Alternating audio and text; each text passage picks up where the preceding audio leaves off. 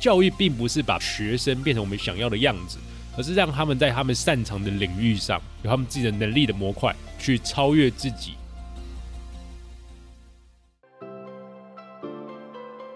你好，欢迎收听雷蒙三十，我是雷蒙。雷蒙三十和你分享我和柚子的艺人公司故事，以及如何升级你的工作效率和生活品质，帮你找回你对于生活的掌握感。你知道吗？我们的三十岁除了朝九晚五，还有另外一种打开的方式。我是雷蒙，你的生活黑客教练。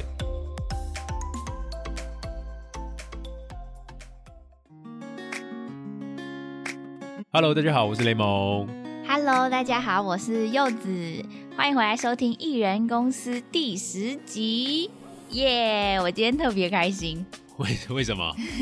因为我终于把心中一颗大石头放下了。就是我们复盘的技术训练营在前天正式闭营，然后我们的公司也顺利拿到统编啦！耶，欢呼！耶！然后马上就要拿起第二个大石头了。好啦，我们现在跟大家分享一下，你是不是有什么话要跟大家讲？对，还是要先讲一下，就是要感谢全家 Last 咖啡赞助艺人公司系列，让我们有好咖啡可以喝，还有好 Podcast 可以听。那最近 Last 咖啡也推出了新单品——印度巴巴布丹的咖啡，不知道正在收听节目的你喝过了吗？还没有喝过的话，赶快去喝哦，因为我们基本上已经讲了三集，是不是讲了三集？所以说到咖啡，大家都会想到越南啊、巴西啊、印尼，但是其实很少人会提到印度的咖啡。嗯，全家的 Las 咖啡是和 UCC 合作，透过专业选豆，选用海拔一千五百公尺的巴巴布丹吉里山咖啡产区，然后采用水洗式和终身烘焙的处理方式，带给大家全新的风味。那它的味道啊，就是前段是独特的草本迷人香，中段带着一种李子酸，还有巧克力的香气，最后带出焙茶香的尾韵哦。这也是全台第一个推出印度巴巴布丹单品的连锁通路品牌哦。多国的风味只有在全家体验。Last 咖啡用世界咖啡开始你的咖啡世界。如果你也是喜欢喝咖啡的盟友，记得去全台三千七百五十家店喝喝看啦。耶，好，那我们回到我们的艺人公司啦。上一集我们聊到啊，雷蒙三十款，也就是我二零二一年的新挑战。我们可以透过实验把小事给标准化。来清空你的脑袋，降低你的烦恼，让生活更自在。另外还有啊，产品的成功是一时的，但是如果你要持续的成功，你必须把你的方法给描绘出来。除了反复验证、复制之外，最关键的是找出你的特色。如果你的产品就是你本身哦，那你就要去找到别人做不来的那个个人特质。没错，所以我们上一集的启发点呢，就是成功不可复制，但是你的核心能力可以。那关于杠杆呢？好的产品不是支点，做好产品的流程才是哦。好，那这个艺人公司系列啊，是一个连续性的 podcast。如果你是第一次听到这个节目，你可以听完这一集，然后往前听，你会对我们有更完整的认识，而且你会发现其中有一些很棒的连续剧的桥段哦。好，那我们今天就继续来和大家分享我和雷蒙时间艺人公司又得到哪些启发吧。今天要跟大家分享的两个启发点呐，第一个点呢是每个人在生命中有三次的成长关卡，长大的瞬间通常不太舒服，但也成就了现在的我们。那第二个点呢是课程只是技能和知识的交付，教育是做到人，点亮人。我们的第一期线上训练营终于闭营了，那发生什么事呢？我们这一集就来告诉你哦。好，准备好了吗？我们要开始喽。上周啊，我们终于收到会计师的信，告诉我们公司登记已经核准下来啦。这意味着我们有了正式的公司统编。哇！当我拿到这一串数字号码的时候，感觉好特别，好不一样，有开心、期待，也觉得自己身上多了一份责任，还有承诺。那接下来呢，我们要等正式的公文寄来，负责人就要去国税局一趟，然后办理请领发票的手续。但因为我们还没有收到公文，所以大地游戏下一集再跟大家分享。那可以跟大家分享的是，我们的公司名称当然不是叫雷蒙三十有限公司啦，我们还是有取一个正式的名字。那我们到底最后取了什么呢？叫柚子三十才怪，都乱讲。好了，其实我们在艺人公司的第五集有跟大家聊过这件事情啊。那我们最后用的名字到底什么呢？要公开这件事情，感觉有点小紧张。嗯它其实叫做游牧青年数位内容有限公司。嗯，好像在公开自己的小孩名字哦。那你为什么会取这个名字？好像是我取的，一起的吧？好一起的。那你为什么就就我说我要加游牧这个字，然后你加了，我忘记你加了什么，我加了前后加一加。都这样讲，因为我们觉得啊，就游牧这件事情，就是我们在我们的官网上有写到嘛，就是在城市里面游牧，只工作不上班，那这种生活叫游牧。就我们正在做的事情，就是为这些渴望游牧啊、渴望自由、渴望提升自己生活掌握感的青年们发声，然后透过用数位内容的方式，很棒吧？我们把我们所有的什么身份啊、族群啊，还有要做这件事情的方法，都放在这个公司的名字里面。对，其实真的还蛮喜欢这个名字的，就一看到就觉得，嗯，是我们现在想要做的事情。那我们真的成为了一个公司的负责人，你有没有种就是忽然长大的感觉，你说贷款增加的感觉吗？责任负担变重的感觉？那你有没有什么时刻是忽然长大？先想想看你自己。我自己长大的瞬间呢，有很多啊，就是像是我第一次休学，一个人出国，然后在陌生的城市里迷路，还用不同的语言，完全不能跟别人沟通。或是我自己为了梦想努力考上空姐，或是第一次拿到薪水请爸妈吃饭、谈恋爱、分手等等，我觉得这些都是一种生命的过程。就每一个阶段都会有每个阶段的冲动跟感动。就像你之前生活黑客不是有说，就青春怎么可能不迷惘？我觉得迷惘就是一种一直在不断成长的过程，就是因为有很多长大的瞬间，才成就现在我们啊，是吧？嗯，是是是，那你自己呢？你有什么忽然长大的感觉吗？就像你刚刚讲的，其实很好啊，这很符合我一直以来那个人生的座右铭，那就是罗曼·罗兰的“世界上只有一种英雄主义，看清了生活的真相，依然热爱生活”。那很多人会问啊，到底这个生活的真相是指什么？我们可以从罗曼·罗兰的《致失败者》其中的两段话来感受一下。他说：“当你被命运重击在地，几乎无力爬起，挣扎过后，你发现你不再选择做挨拳头的选手。辗转过后，你找到了那条适合自己的路。其实你会发现啊，就长大以后，很多人啊会有那种丧或者是那种无力感。他这种无力感其实不是来自于没做事的抱怨哦，而是因为他真的尝试突破了太多次，但每一次都被命运重击在地。那有些人啊，看清了生活的真相啊，选择丧气；有些人则是看清了生活的真相，选择热爱他所拥有的。我觉得这两种的本质上没什么不同，但是啊，后者可以过得快乐一些，也因为他持续的去热爱这个生活，他也能够比较多的再去碰上一些好的运气。嗯，真的，那个命运重击在地，几乎无力爬起。这句话真的很有画面，就是会让我也想到我自己生命的某个阶段。那如果你现在是听众，你也自己想到生命中的某个阶段的话，我觉得这个就是我们真的我们经历过长大。我记得有一句金句是说，就是人本身就是一瞬间长大的，就别人都不知道，只有你知道的那一个瞬间。对啊，这就是跟我之前在成大毕业演讲的时候分享到那个一样，就是每个人的生命中啊，都会有三次的成长关卡。嗯第一次就是你发现自己不是世界中心的时候，对我来说就是考进成大化工，以为自己很会读书，到了一个成大算是非常好的工学院，是个读书的料，然后就遇到同学跟遇到了考试，遇到老师，就发现靠，原来自己是个学渣。就是完全不适合读书，这样嗯就发现自己不是世界中心，因为那个时候的主流社会的中心就是你是好好读书，考上好的研究所，嗯然后进好的大公司嘛，对，那发现其实不是这样，就是世界主流这个社会主流的中心，并不是你想要的地方。嗯第二个是你发现你即便再努力，也还是会事与愿违的时候，这个是在工作的时候，大家应该很常遇到，就是各种工作，你很多时候都会非常认真的准备一个项目，准备一个专案。那我觉得强准备啊，它其实只是一个基本的配备，它只是让我们去碰上好的机遇的一个基本。那我们还是要不断的去准备，然后去寻求各种好的运气跟好的机会，把它掌握。所以，我们很多时候即便再努力，还是会事与愿违，这就是社会的真相。那第三个啊，就是你在做这件事情哦之前，你明知道有些事情你就已经无能为力了，但是你还是想要奋力争取看看的时候，这个我就觉得是一个最后一次的成长关卡，表示你真的成熟长大了。就像我们做这个 podcast，或者是我们出来做个体户，我们就知道整个整体社会对于成功的价值观呢，还是如此的难以撼动。因为毕竟这件事情存在了数十年嘛，对。但是我们还是想要努力的拼搏看看，看看我们这样子的这一种人，能不能在社会上有一个比较好的生活模式，然后这样子跟大家持续分享，然后维持高效工作跟品质生活。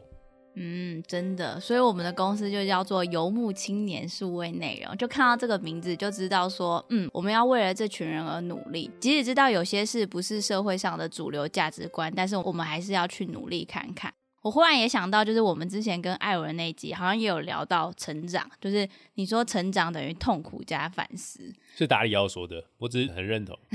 好，就我们雷蒙三十这一期训练营，好像真的就是让大家在痛苦中成长，可以这样说吗？但没有好不好？我觉得是因为不习惯产出，所以艰苦。我没有到痛，我们只是到艰苦，因为行动这件事情是反人性的。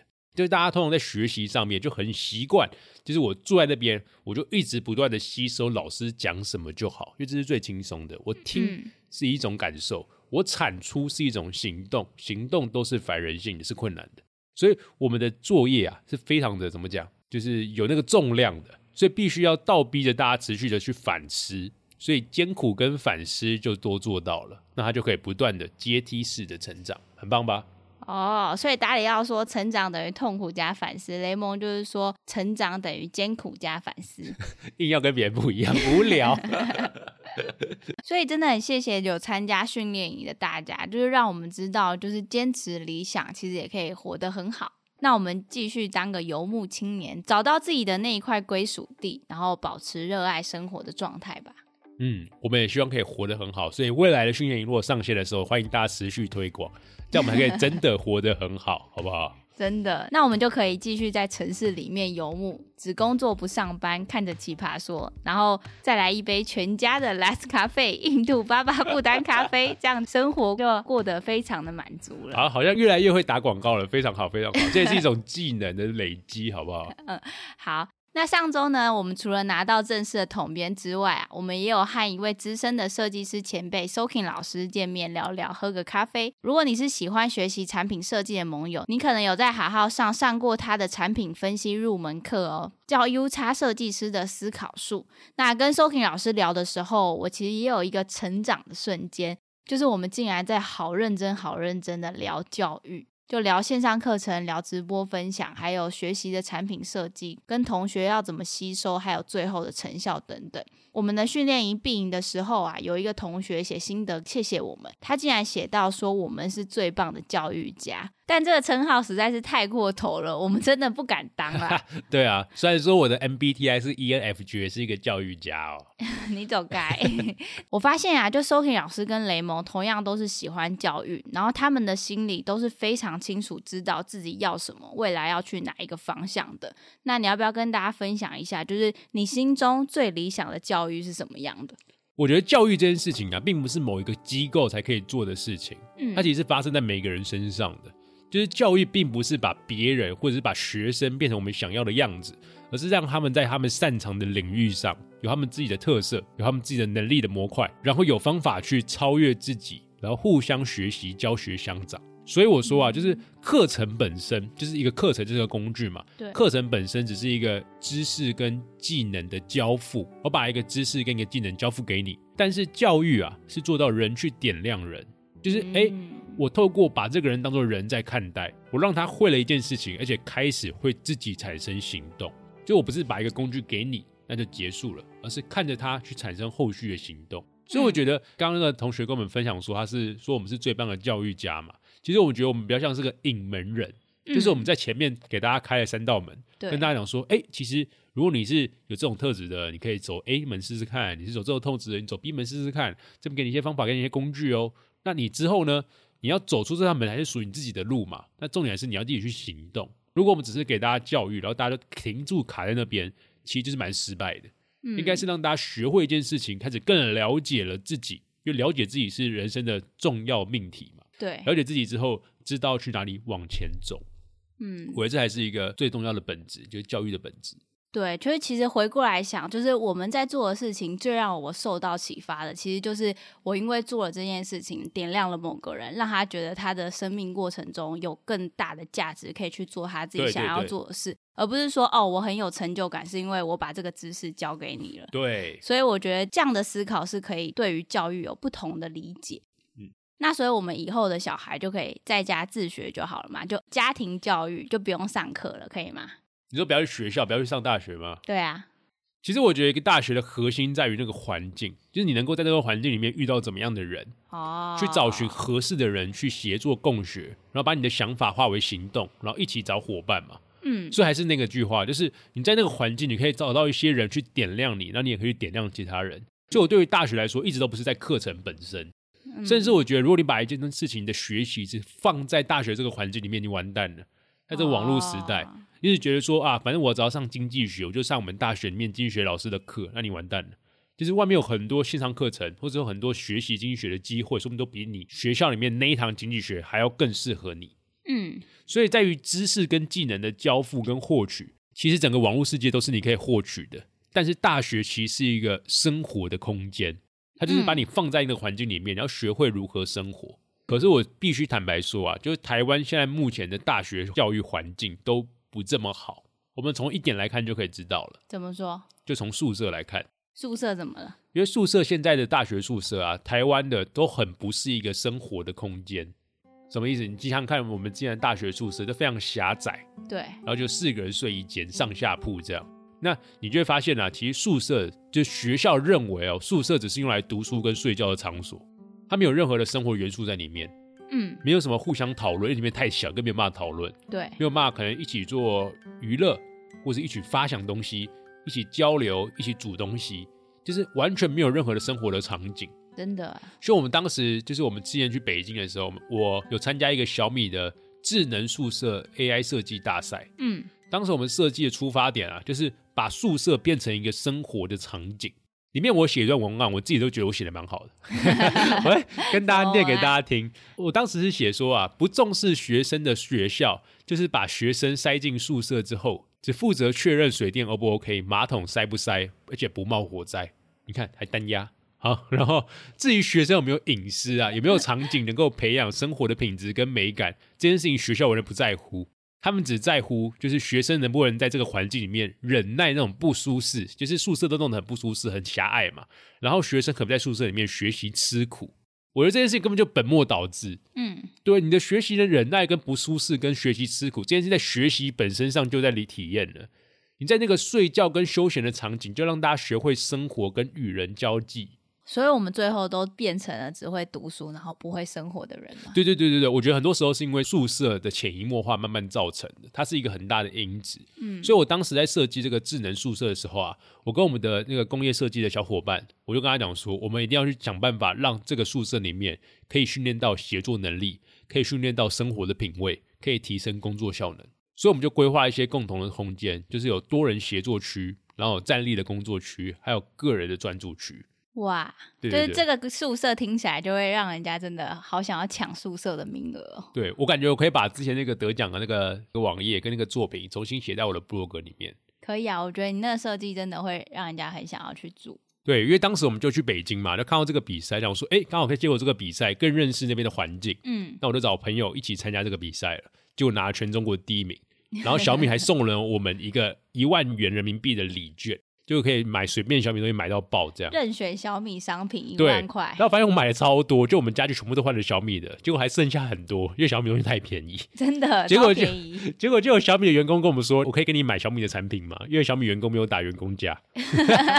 跟我们买还比自己跟公司买便宜。对，所以我们帮小米员工代购，大概是这个概念。对，所以其实我们回到本题啊，就我发现，其实现在很多大学已经正在转变了。嗯但如果等到我们两个有小孩的时候，就大学现况还是像现在这样，那其实我觉得线上共学啊，或者线下的一些社群的聚会，其实都能做到学习跟找到环境，嗯，或是建立伙伴的这个关系，那就真的没有什么太大必要一定要上大学。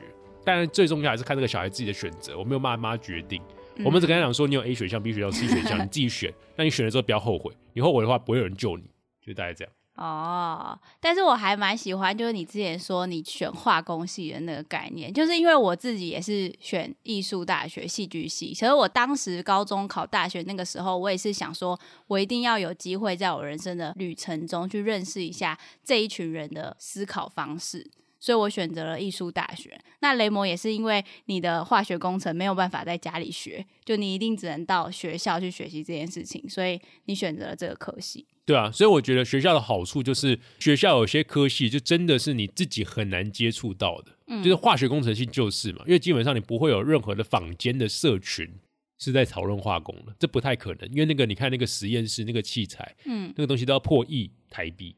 太夸张，对，不，你可以买得起的话，就是没有一个社群买得起，对，没有一个社群买得起的，所以基本上像有些东西真的是只有在大学这个环境里面才有的，所以当时才学了这样子的一个科系。嗯，那回到我们自己的雷蒙三十，就是这一次的线上训练营啊，我们刻意做了很多冒险闯关的设计。就像是时间的限制啊，作业挑战，然后还有每一周的线上点评等等，就是真的需要每一个人投入一定程度的精力，然后实践。就不管是在课程上还是作业上，那这二十八天下来，就是我是担任班主任，雷蒙是老师嘛。那我们来简单的回顾，跟大家分享，就我们验证了什么东西。好，那我就来简单分享一下。其实我在脸书上有分享过十点啦，嗯就十个要点。那大家可以到我脸书上搜寻侯志勋，就可以看到诸侯的侯，智慧的智，薰衣草的薰，还要这样子介绍一下，介绍自己。大家不知道你叫什么名字，只知道你叫雷蒙，是不是？对吧？可爱的雷蒙这样。好，然后那我其中讲几点就好。我先讲个，就是我们这一次训练营的量化上的成绩哦。嗯，就我们有二十七位的学员。那行业背景跟年龄其实都蛮多元的，有从远距的工作者啊，软体的工程师啊，还有妈妈，甚至到学生都有。嗯，那影片呢，我们一共学习的影片是一百四十五分钟，但是因为我们现在影片的机制还没有这么完善，所以没有办法看到一个人在一个影片重复看了几次。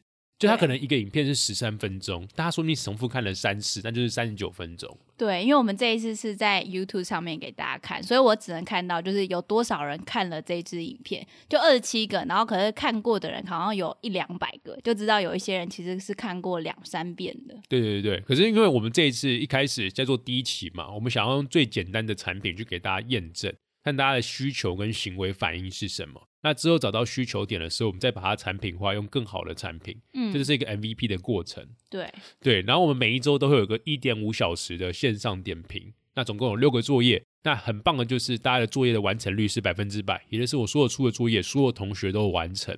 那总共有产出一百七十七份的作业。为什么呢？因为同学们会做迭代。这跟一般的课程真的很不一样。对，因为我们课程的作业机制很特别，就是我出了作业之后，大家写完。那其他同学会给不同同学一些回馈跟建议，那这件事情我觉得是最重要的，因为你在上一个课的时候，大多时候就像你在学校或是一般的线上课程都一样，就是你去缴交作业的时候，或是你在上课的时候，都有听到谁的回馈，都只能听到老师一个人的回馈，也就是你吸收到了知识的版本只有老师一个人，我觉得这很可惜。对，因为现在这个时代啊，我们是一个问题地图的时代，我们可以看到不同同学在各个方面不同的角度给你一些回馈跟反馈。你才可以知道说，哎，原来除了 A 版本之外，我还有 B、C、D 版本可以学习参考，那你才会成长的越来越快速。对，所以，我们训练营的同学就会经过同学们之间的反馈，然后继续的迭代自己的作业。对对对，就是不断的去精进自己的产出，让这个能力越来越内化。那根据同学们的回报啊，就是他们平均每一周会花六到八小时在训练营上。真的超级疯狂的。我们最后的闭营典礼的时候，有一个人说，就是他有统计自己花了三十几个小时在这整套的训练营上，就是他真的非常认真，把他的每一份作业都不仅做到老师的要求，然后还根据同学的反馈做出属于自己真正的复盘。对，另外我们还有选出优秀的同学，也就是他所有的作业都得到优秀的评价的时候，就会成为优秀学员。那优秀学员就会有特别的毕业证书。对，因为我们还很精心的制作了毕业证书，就是你可以跟大家展示说，你真的有把我们这次的内容成成一种能力，那未来又是说希望给大家可以放在履历上，然后跟大家讲说，其实我这方面的能力，而且这方面我曾经有花一段时间，根据大家的互相的交流，然后有自己的一个份作品。对，其实我觉得这个放在履历上真的还蛮好的，因为以我自己的经历，就是我那时候去北京找工作的时候，我也是先参加，就是北京那边有一个叫做三节课他们的训练营，然后也是产出了很多的作业，然后一样会有一个毕业证书，然后我就把这毕业证书放在我的履历上，其实真的有帮助到我得到几个就是 offer 的机会。我觉得这个东西是在你还没有什么经验背景的时候，你可以直接展示说自己有做过哪些事情，就好像之前雷蒙说你喜欢。行销，那你真的有做过吗？你有没有去尝试行动过？这个就是很好一个证明，说对你不是只是出一张嘴，你还要真的有行动。我举例来说好了，就很多人会讲说啊，我喜欢一件事情，然后他说你怎么喜欢呢？你看了很多书，可是你看了很多书，那你有产出属于自己的东西吗？这其实是两个层面哦。就你看了很多书很棒，你比很多人就嘴巴上讲讲的还要很棒，可是呢，那那些有实际上做事的人，就是还是比你这些看很多书的还要更棒。因为他实际上去反馈，实际上去产出，实际上去把这件事情放在别人的眼前，然后别人会给他一些意见。对，这件事情是完全不同层级的。嗯嗯嗯嗯。那我也看到很多同学把他的毕业证书分享在社群媒体上面，其实已经很多人敲碗说第二期到底什么时候会来？那我们下一期会什么时候开这个训练营？这个问题大家可以分成两个角度来回答。就是如果是下一次的复盘的技术这个训练营，其实这个主题的话，我觉得应该是六月，因为我觉得复盘的这个需求啊，就是在年终跟年末的时候才有最大的需求。第一个年终的时候，就是大家要求职，有很多大学生会毕业，或者是要转职，或者是要来一个半年的复盘，嗯，那其实都蛮适合的。那另外就是年底的时候，又要做个年度的总结跟明年的目标设定，或者是哎。年初的转职潮，嗯，对，就这两个时间，我觉得是最适合开复盘的技术训练营。那如果是其他主题的话，我们现在其实还在研讨当中，就到底哪些主题其实适合开这种线上工作坊的方式。对，所以其实基本上可能会在三到四月吧，我不知道。就这件事情，我们还在持续的打磨当中，因为才放下一颗大石头，然后要拿起另外一颗。对，这其实是 好好挑选，要是哪一颗，不要把自己压死。要把自己压死了，对。然后其实我们这个训练营其实想要建构一个有机的生态，也就是我们每一次会把每一期的优秀学员做挑选邀请，我们会把他邀请成为下一期的助教。因为助教啊，其实真的不只是去教别人而已，因为你通过以教为学，你也可以重新让自己对于这个能力的模块重新再更熟练。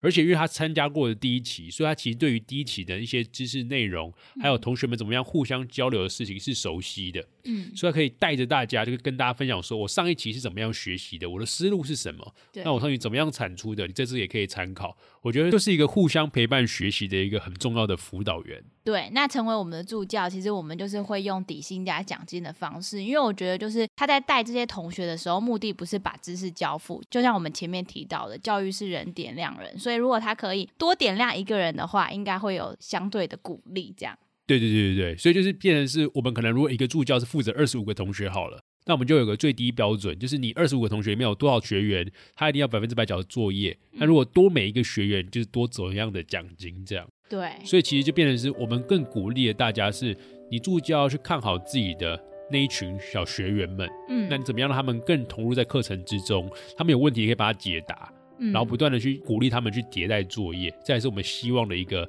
教育的生态。对，没错。那如果你要怎么样知道这个我们训练营的最新消息呢？你可以先加入我们的订阅服务。那我们现在的订阅服务其实都会放在我们的 podcast 的 show note 上，你就会获得到第一手的消息跟优惠的折扣。因为其实未来训练营出去外面一定是一个市价，那其实我们会员一定会有我们的会员价。我必须说说在前头啊，就是我的各类商品的定价一定会周期性的调整。这是为什么？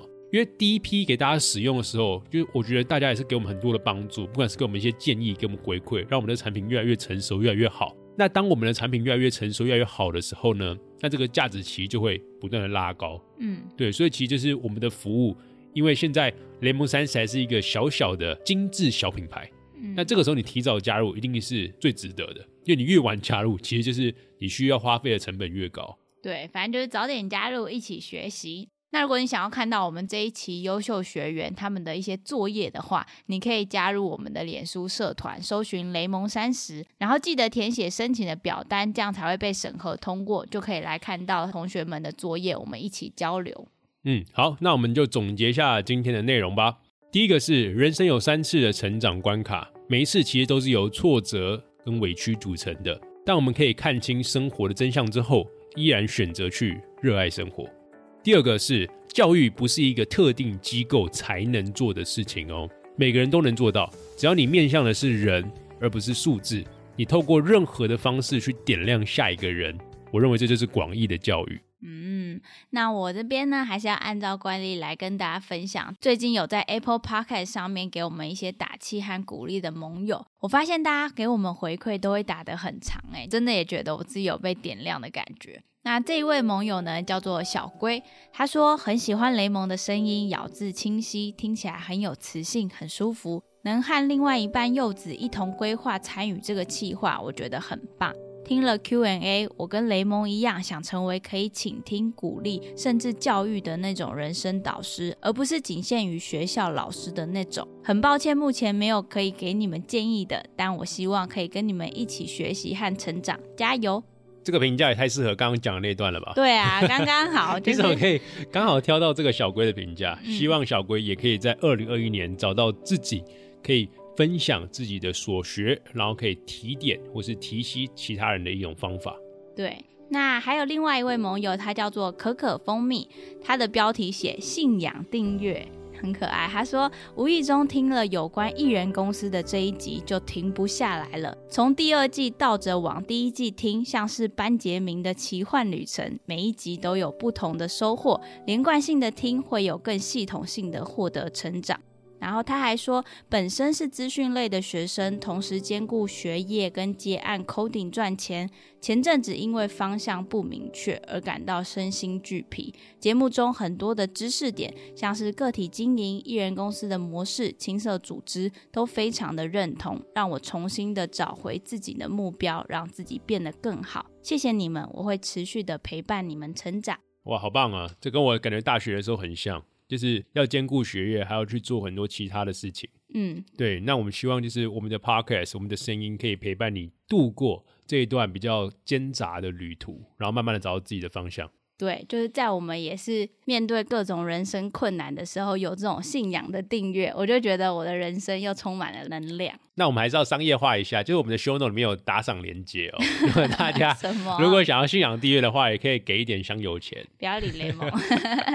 好，那我们下周的挑战呢，要跟大家分享的是，哎，你有参加商业思维学院吗？一月二十一号晚上，雷蒙会去担任讲师，分享如何成为自由工作者。听说会有好几百人同时线上参与哦，会发生什么有趣好玩的事情？我们下一周会跟大家分享。那另外呢，还有雷蒙三十款这个断舍离的计划也持续的在进行中。